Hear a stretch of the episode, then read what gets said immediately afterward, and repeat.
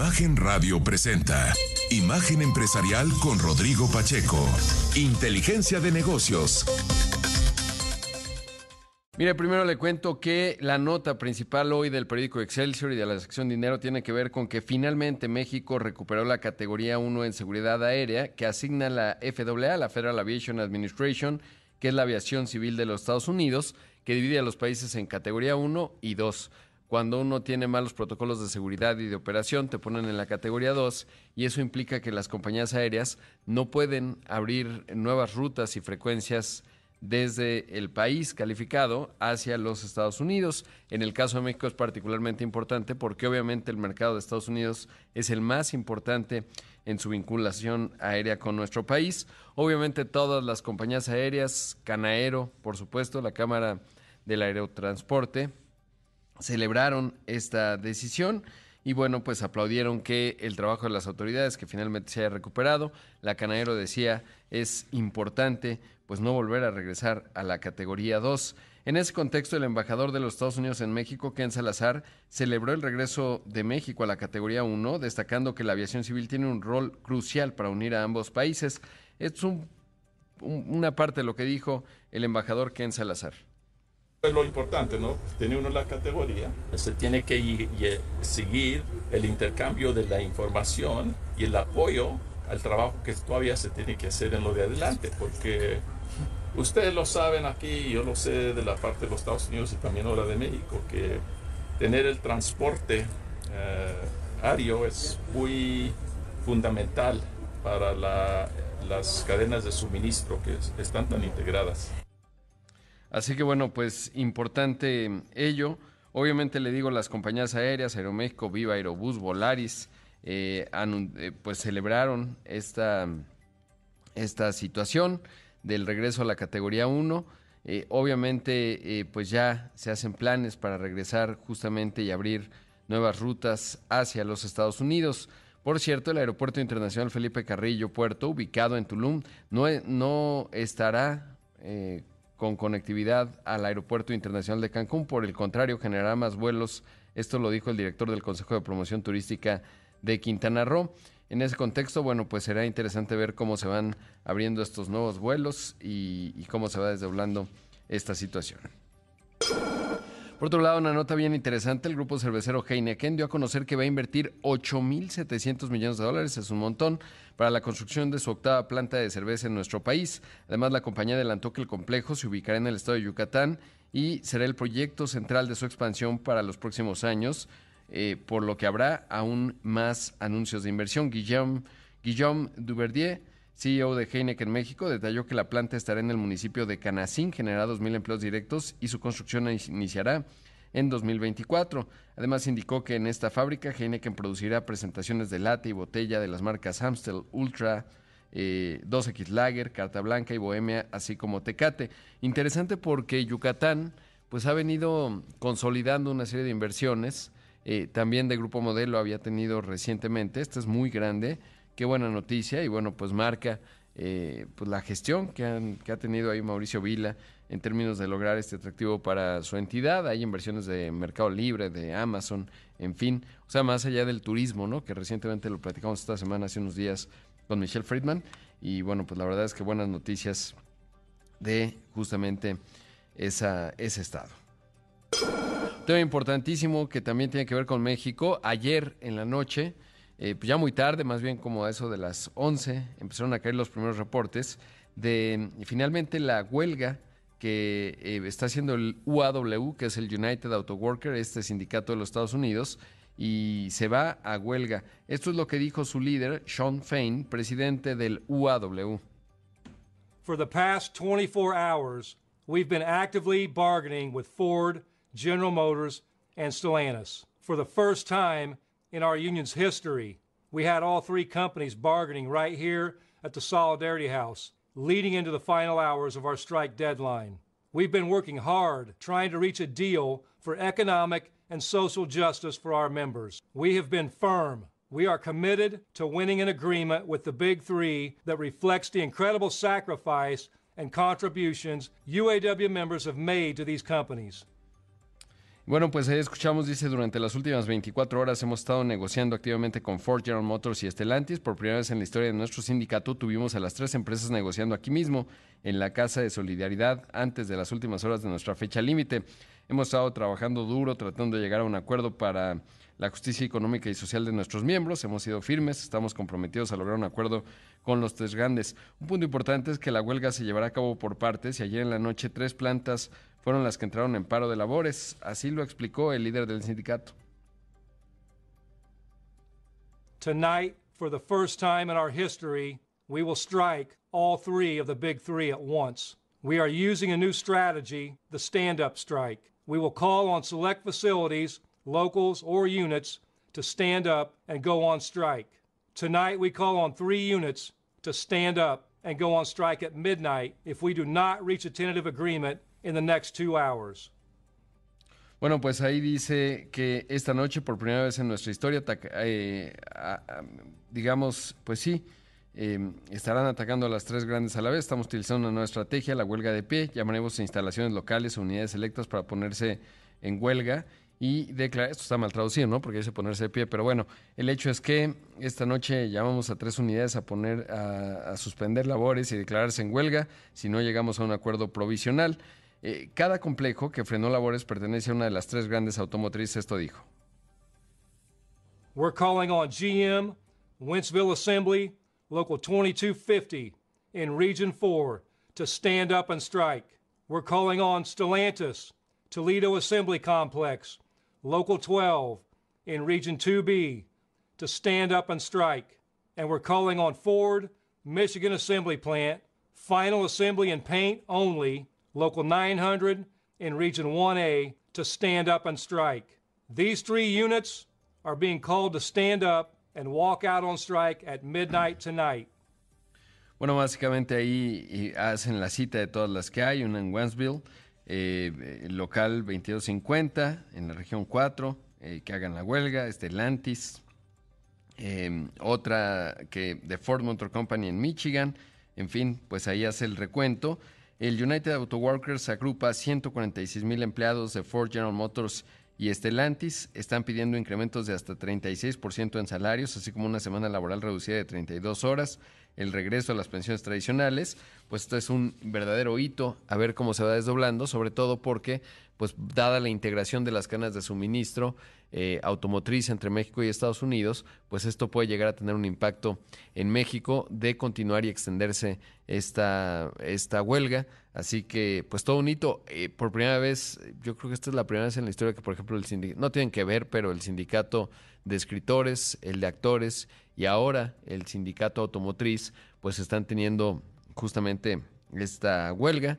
Así que al mismo tiempo, evidentemente, eh, pues muestra justamente las presiones laborales que están dando en los Estados Unidos, en donde hoy por hoy, si uno ve los datos del desempleo, etcétera, pues hay, eh, digamos, un sartén, tiene un mango y ese mango hoy por hoy parecen tenerlos los trabajadores. En ese contexto se dan estas eh, negociaciones, pero también un momento delicado para el sector automotriz, porque claramente pues como está desde hace ya, diría décadas, está teniendo que invertir fuerte, obviamente, en el cambio de los motores de combustión interna a eléctricos, en los, eh, los eh, mecanismos, los temas de gestión autónoma. Así que en ese contexto, eh, pues llega esta huelga, no es un tema menor. Y le digo, las plantas en México tienen semanas ¿no? de insumos para evitar que esto vaya a generar disrupciones y a ver cómo se va desdoblando toda esta situación. Eh, tendría que haber una intervención también, o debe estar involucrado el gobierno federal de los Estados Unidos para evitar ello, sobre todo en un momento en donde la economía de Estados Unidos pues ya empieza a perder ritmo de crecimiento y esto, bueno, pues puede ser no un factor, pero no es tan grande, digamos, o sea, es muy grande el sector automotriz, me refiero, en la ponderación del PIB estadounidense, tampoco es catastrófico, pero sí es un asunto a considerar. Vamos a hacer un corte, son las 6 de la mañana con 12 minutos, esto es Imagen Empresarial, regresamos en un momento con más. Ya son las 6 de la mañana con 31 minutos y esta mañana me da mucho gusto saludar a Andrea Marván, la presidenta de la Comisión Federal de Competencia Económica, con un tema clave eh, y es eh, pues una determinación a la que llegó COFESE con respecto a las condiciones de competencia en el procesamiento de pagos con tarjeta. Hay dos empresas ahí clave que son Prosa y Global. Eh, ¿Cómo estás, Andrea? Buenos días. Gracias por tomar esta comunicación. ¿Qué tal, Rodrigo? Muy buenos días a ti y a toda tu audiencia. Al contrario, gracias por el espacio. Es bien importante este asunto porque pues, los mexicanos realizamos, pues, intuyo yo, por lo menos cientos de millones de operaciones al día y cualquier, eh, digamos, situación en el precio de esos millones de operaciones, pues tiene un impacto económico significativo. Por favor, cuéntanos de qué se trata esta, esta determinación y recomendación que hace la COFESE a la CNBB y al Banco de México, a la Comisión Nacional Bancaria de Valores y al Banco de México. Claro que sí. Mira, en, en, en México contamos con un sistema de pagos con tarjetas que funciona. Sin embargo, este sistema fue establecido hace ya varias décadas y la situación bajo la cual fue diseñado fue para atender a las necesidades de ese momento. Pero hoy nos encontramos en un momento completamente distinto, en el que hay otras necesidades y además hay muchos otros jugadores que quieren entrar y quieren ofrecer y quieren competir en el mercado, pero lo que la COFE se encontró es que existen barreras a la competencia en, el sistema de pagos con tarjeta.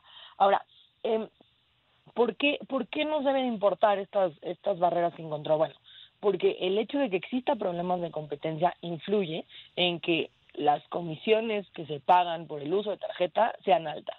Influye en que a los comercios les sea muy caro y sobre todo a los pequeños y a los medianos comercios aceptar el pago con tarjetas. Entonces lo que está diciendo la COFESE que anunció el día de ayer es se debe reformular el, este sistema de pago con tarjeta para solucionar los problemas de competencia. Claro. Y este, dime. Sí, no, ¿cómo explicar, digamos, para alguien que a lo mejor no está familiarizado, uno va a una tienda departamental, pensemos, paga, saca su tarjeta de algún banco o incluso en una tienda departamental y paga. ¿Qué ocurre a partir de ahí y en dónde entra el eslabón de las cámaras de compensación o, o estas dos entidades que son las que finalmente pues ustedes han detectado hay barreras de entrada para, para justamente brindar ese servicio. ¿Cómo funciona la mecánica? Exacto, la, investigación se, se, centró en las cámaras de compensación y las cámaras de compensación son clave para que funcione el sistema de pagos con tarjeta. Cuando una persona, como bien dices tú, va a un comercio y paga con su tarjeta, la cámara de compensación es el intermediario que permite que el dinero salga de la cuenta de esa persona y entre a la cuenta del comercio en donde tiene o a donde está al banco que se encuentra afiliado. Es decir, sin una cámara de compensación no se puede llevar a cabo la transacción en la que el dinero sale de la cuenta de la persona que tiene su tarjeta y entra a la cuenta del comercio. Esos en esos intermediarios es donde se encontró que existen problemas de competencia. ¿Y en qué consisten estos problemas? Bueno, resulta, como, como mencionabas tú, que y Global y, Prosa, al momento en el que se llevó a cabo la investigación, eran las únicas dos cámaras de compensación que eh, contaban con, operaban en el mercado. Y resulta que lo que dijo la comisión es que estas dos cámaras cuentan con la capacidad para impedir o dificultar la entrada de otros competidores en el mercado. ¿Y cómo es que lo hacen o cómo es que lo podrían lograr?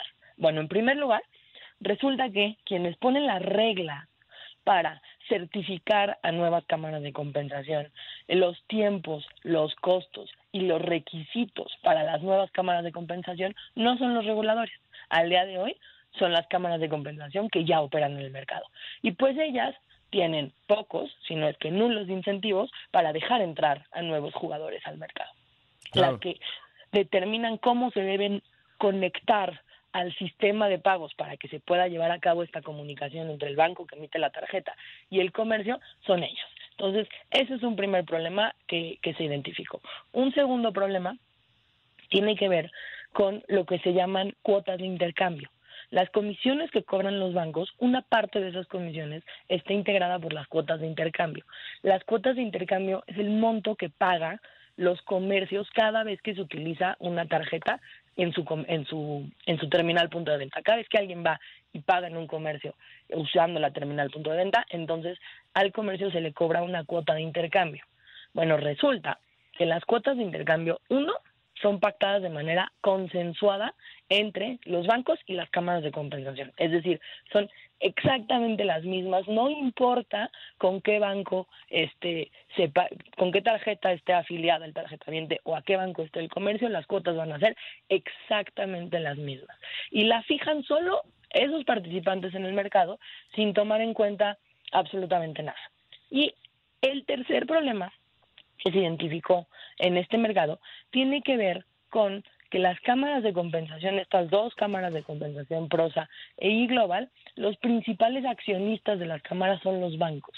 Y por lo tanto, ahí la comisión identificó que existen riesgos a que exista una coordinación entre los bancos a través de las cámaras de compensación. Esos son los tres problemas principales que, que se identifican. Qué importante. Ahora, eh, ¿dónde entra en la ecuación? Eh, pues, eh, digamos, cuando van llegando nuevos jugadores, los vemos y tienen ahí el loguito Mastercard Visa. estas empresas, ¿cómo entran en la ecuación, digamos, de todo el procesamiento de pagos en México? Sí, Mastercard y Visa son lo que se conoce como titulares de marca. Ellos son los titulares de la marca que, digamos, respalda la tarjeta de crédito de débito. Sin embargo, son jugadores que una vez que llevan tratando de entrar al mercado de cámaras de compensación, es decir, a ellos ofrecer un servicio de cámaras de compensación desde hace mucho tiempo. Al concluir la investigación, eh, uno de ellos ya eh, había obtenido el permiso para hacerlo y se tiene entendido que el otro lo va a hacer pronto.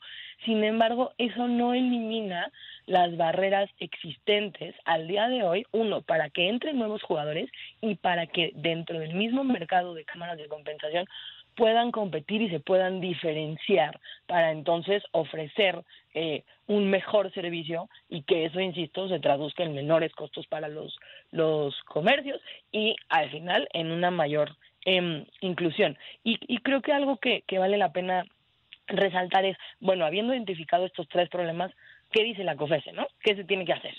Este, eh, bueno, la COFESE lo que dice es, a ver, en, en primer lugar, quienes deben de establecer por lo menos las reglas básicas para la operación de las cámaras de compensación, para que entre cámaras se puedan comunicar, para que estén los tiempos, los costos y los requisitos para una nueva cámara de compensación, no deben ser los jugadores o las cámaras que ya están en el mercado, sino que tiene que ser el regulador.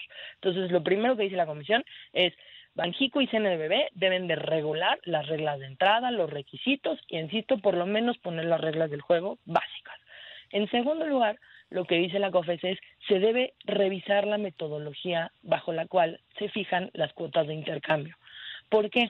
Porque debe de dejar de pactarse de manera consensuada por los bancos y las cámaras de compensación. Tiene que existir diferenciación entre estas cuotas de intercambio y además se deben de revisar cada dos años. Tiene prácticamente una década sin que se revisan esas, esas cuotas de intercambio y se, al momento y Banxico y CNBB deben de establecer, digamos, unos lineamientos bajo los cuales los bancos las deben de, de, establecer. Es decir, que sea diferenciada, pero además que se tome en cuenta aspectos como la inclusión bancaria. Es decir, la Comisión está diciendo que se tiene que hacer una completa revisión de las cuotas de intercambio, que insisto, son, son muy relevantes porque es lo que paga el comercio cada vez que se utiliza una terminal punto de venta. Y en tercer lugar, y en este caso, este, este tercer punto es relevante porque es una orden directa a las cámaras de compensación y a los bancos accionistas. ¿Para qué? Para que hagan dos cosas.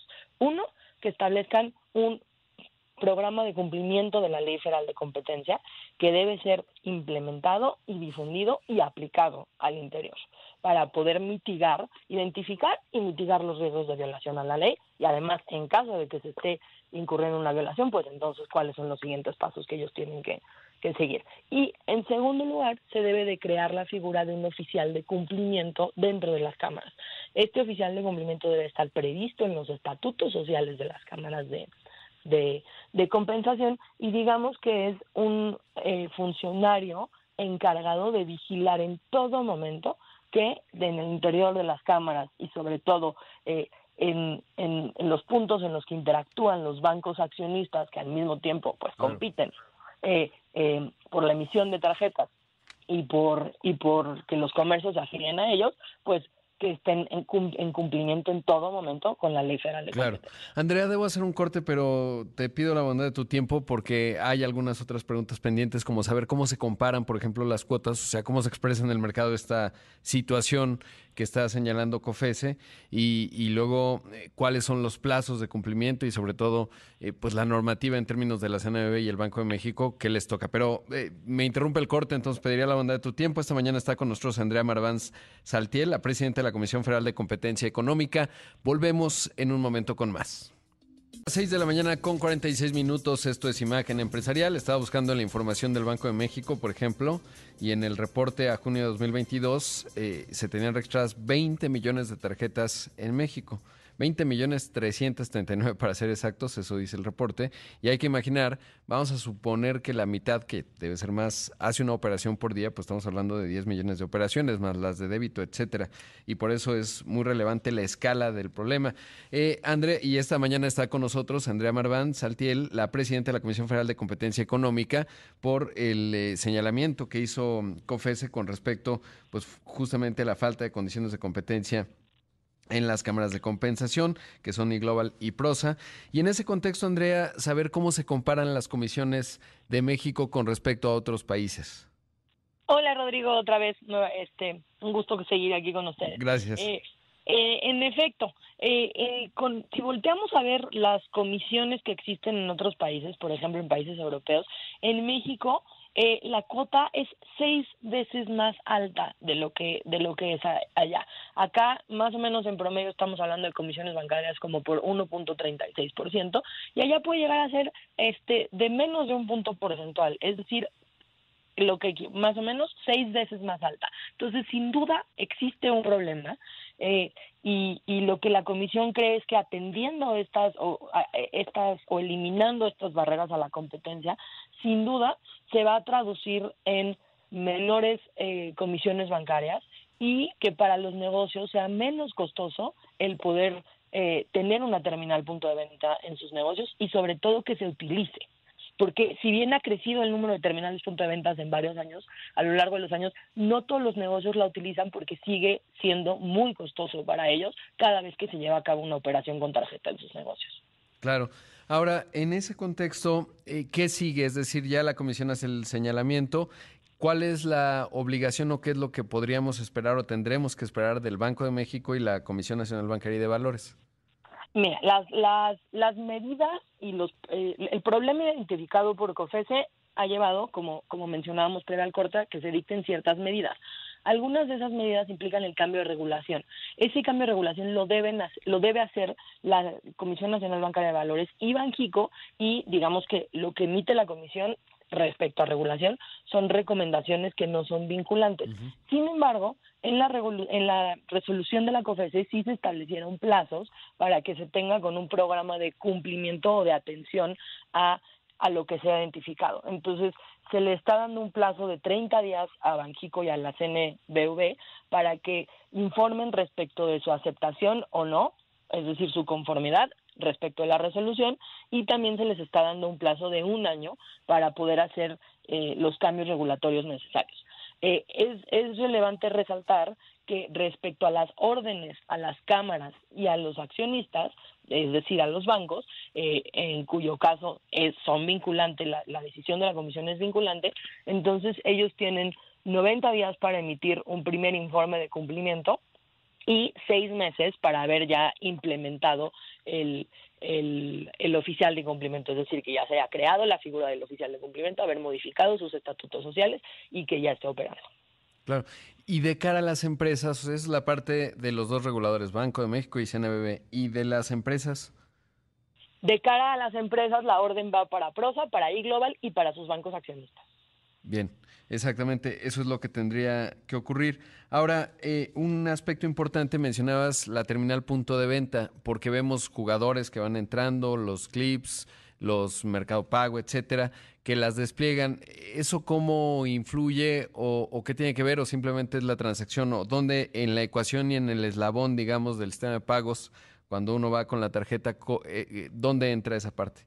Ellos, ellos, eh, estos nuevos jugadores que han entrado al mercado son bastante relevantes y algo que, que mencionábamos hace, hace unos momentos es el sistema de pagos como se diseñó, se diseñó para las necesidades de hace décadas. Y hoy la digitalización, como muy bien lo, mencionas, hace que ese mercado esté cambiando y hace que en ese mercado estén entrando varios jugadores. Entonces, no solo se les tiene que dar, que dar entrada a, esos jugadores, eh, estas, estos, digamos, eh, otros participantes eh, son, se conocen como agregadores de pago. Es decir, funcionan para que se reciban los, los pagos, pero no son ni bancos que emiten tarjetas de crédito, ni bancos a los que se afilian los comercios. El problema que se está identificando hoy en día es en el servicio que, insisto, lleva a que un tarjetaviente pueda pagar en el comercio y el comercio lo reciba. Digamos que que va, va a influir, yo creo, esta, esta decisión en todo el mercado y en todo el sistema de, de pagos, sobre todo por lo que tiene que ver con las cuotas de intercambio y las tasas de, y, las cuotas que se cobran por usar la tarjeta. Claro, y ya nada más agregaría algo, eh, eh, por ejemplo, para dimensionar, porque de repente, pues decir 1.36% por operación eh, no suena mucho, pero si uno ve, por ejemplo, que eso se traslada, que no necesariamente funciona así, pero se traslada al producto o servicio final, y si uno piensa que la inflación está a tasa anual en 4.64%, pues habría que considerar, digamos, eso como componente en la estructura de la formación de precios y cómo influye ello, ¿no? Y, creo que es poco aparente y por eso eh, me resulta bien relevante y, útil y además creo que es una de los, em, digamos, grandes misiones que tiene la COFESE, que es echar luz sobre zonas oscuras de la economía en donde claramente no hay competencia y en donde naturalmente pues quizás muchos no se asomarían a ver, pero que tiene una consecuencia económica significativa. Claro, el, el hecho de que las comisiones sean seis veces más altas aquí eh, que, que en otros países europeos, pues ¿qué es lo que implica? Que para, como muy bien dices, para un comercio o tiene que pagar esa, este, asumir el costo de ese 1.3% en promedio, insisto, por cada transacción que se lleva a cabo, o bien, como dices, aunque no funciona así, pues aumentar sus precios para poder asumir ese ese costo de cobrar con tarjeta, de poder recibir pagos con tarjeta de crédito. Y esto a quiénes a los que más le afectan. No le afecta a las grandes tiendas de autoservicio, no le afecta este a, a grandes comercios, sino a lo que significa para un pequeño o un mediano comerciante el tener que asumir ese costo de 1. que le quiten el 1.3% de cada venta que realice. Claro. Sí, sobre todo que este país lo que requiere es inclusión financiera y cuando se habla de ello, pues se habla de muchas cosas, infraestructura, acceso a los servicios, etcétera, pero esto es un factor clave porque entonces... Y de hecho, y yo agregaría, para un pequeño negocio, fíjate, este es un dato clave, las comisiones pueden llegar a ser de hasta el 4%. Sí lo que significa que por cada venta ellos tienen que poner el 4%. Entonces, sin duda, es, es un aspecto, como muy bien dices tú, es un aspecto muy relevante y, y yo eh, me gustaría hacer a lo mejor una, un, un planteamiento final en, a ver, el, el día de ayer, con, la, con lo que anuncia la comisión, digamos que está poniendo las... Eh, está identificando dónde están los problemas a la competencia y cómo esos problemas afectan el sistema de pagos en perjuicio de los tarjetavientes e insisto y también de los comercios que, que quieren aceptar el pago con tarjetas. Pero por eso la política de competencia debe ser un tema de estado debe ser una política de estado porque si bien ya están aquí eh, bien delimitados los problemas eh, y hay ciertas órdenes a las cámaras de compensación y a los bancos eh, eh, el que avance la política de competencia y se solucionen estos problemas tiene que ser un tema de Estado porque ahora pues la Comisión estará trabajando de manera muy cercana con los reguladores para que efectivamente se eliminen estos problemas. Pues la verdad es que qué importante eh, toda esta situación. Y es que lo pienso, por ejemplo, la terminal punto de venta, cuando uno compra una o tiene una, o pienso en un pequeño negocio, a lo mejor informal, que le permitiría empezar a generar puntos de datos de cara a obtener créditos y eso lograr que esa unidad económica crezca más y genere incentivos a la formalidad, etcétera, pues a lo mejor cuando ve el 4%, pues dice, uy, mejor no tanto, ¿no? Y seguiremos en el reino del efectivo y la inclusión financiera en este país tardará bastante. Eh, y eso, bueno, pues no, no abona, digamos, a lo que necesitamos, que es ir formalizando la economía. Y este es un eslabón clave. Pero lo que más me resulta importante, ayer platicaba con el presidente del IFT, es que tenemos instituciones autónomas con eh, criterios técnicos eh, que justamente la parte de autonomía es importante, pues van más allá de los vientos políticos y eso es lo que realmente hace sostenible el crecimiento y la política pública en este país. Por eso, Andrea, te agradezco mucho la entrevista. Muchas gracias. Muchas gracias a, ti. Siempre un gusto platicar contigo, Rodrigo, y buen día a toda tu audiencia. Gracias. Ahí escuchamos a Andrea Marván Saltiel, la presidenta de la Comisión Federal de Competencia Económica, y de verdad no es menor esto que, decía en términos de lo que realmente hace avanzar el país, pues son, bueno, muchas cosas, ¿no? Evidentemente el trabajo de usted, de mío y de todos los que movemos este país, pero la otra parte son instituciones autónomas con eh, objetivos y, justamente determinaciones de tipo técnicos que van, digamos, más allá de pues, las iniciativas y los discursos y más bien identificando problemas muy específicos como es este caso y que, bueno, pues hay que dar seguimiento obviamente al tema para ver que los reguladores den acuse de recibo, bueno, no que den acuso de recibo, que lo resuelvan y que vayan acatando también las empresas y el mercado pues se vaya siendo más eficiente en esta parte que es fundamental.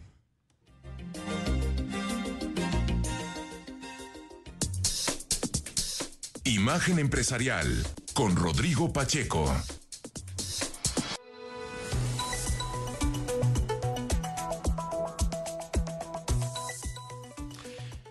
Mire, pues prácticamente llegamos al final de una edición más de Imagen Empresarial. Como siempre, agradecerle mucho que me haya acompañado, que nos haya acompañado todo el equipo a lo largo de esta semana. Como siempre, mucha admiración a los que ya están despiertos y muchas porras a los que están con la disciplina del ejercicio. Quédese con Pascal Beltrán del Río, que tiene mucha y útil información que usted necesita escuchar.